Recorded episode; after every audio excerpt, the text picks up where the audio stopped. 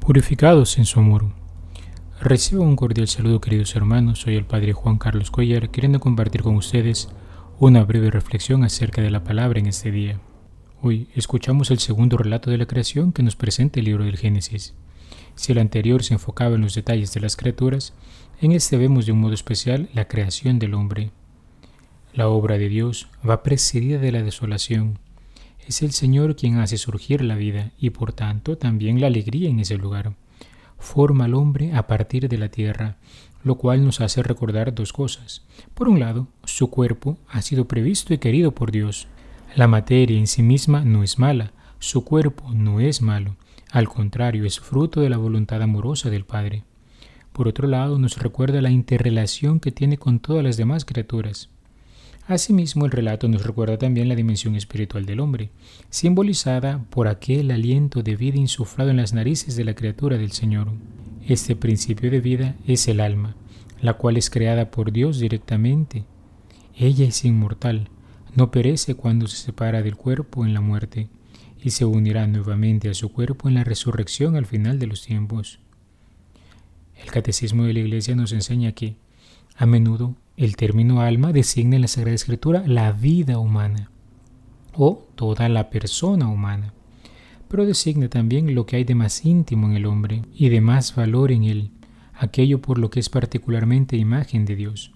Alma significa el principio espiritual en el hombre. El cuerpo del hombre participa de la dignidad de la imagen de Dios.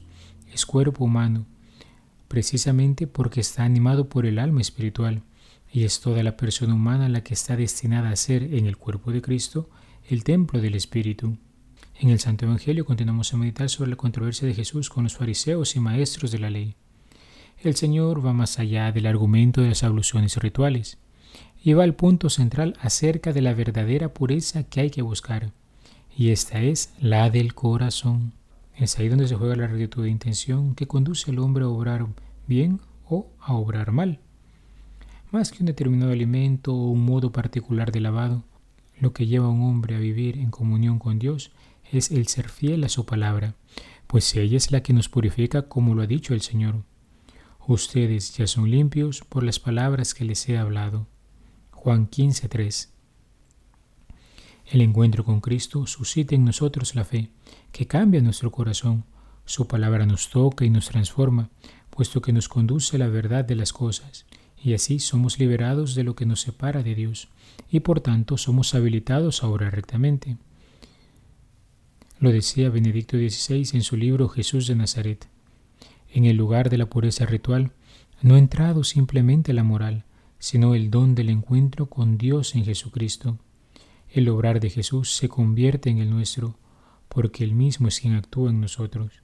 Queridos hermanos, roguemos al Señor nos conceda la gracia de saber descubrir la grandeza de su obra creadora en nuestras vidas, de modo que en el encuentro con el Dios de la vida, nuestro corazón se ha transformado cada día más a semejanza del de Cristo. He sido el Padre Juan Carlos Cuellar desde la parroquia Santa Alicia en Altavista. Te deseo un muy buen día y que Dios te bendiga. Alabado sea Jesucristo, por siempre sea alabado.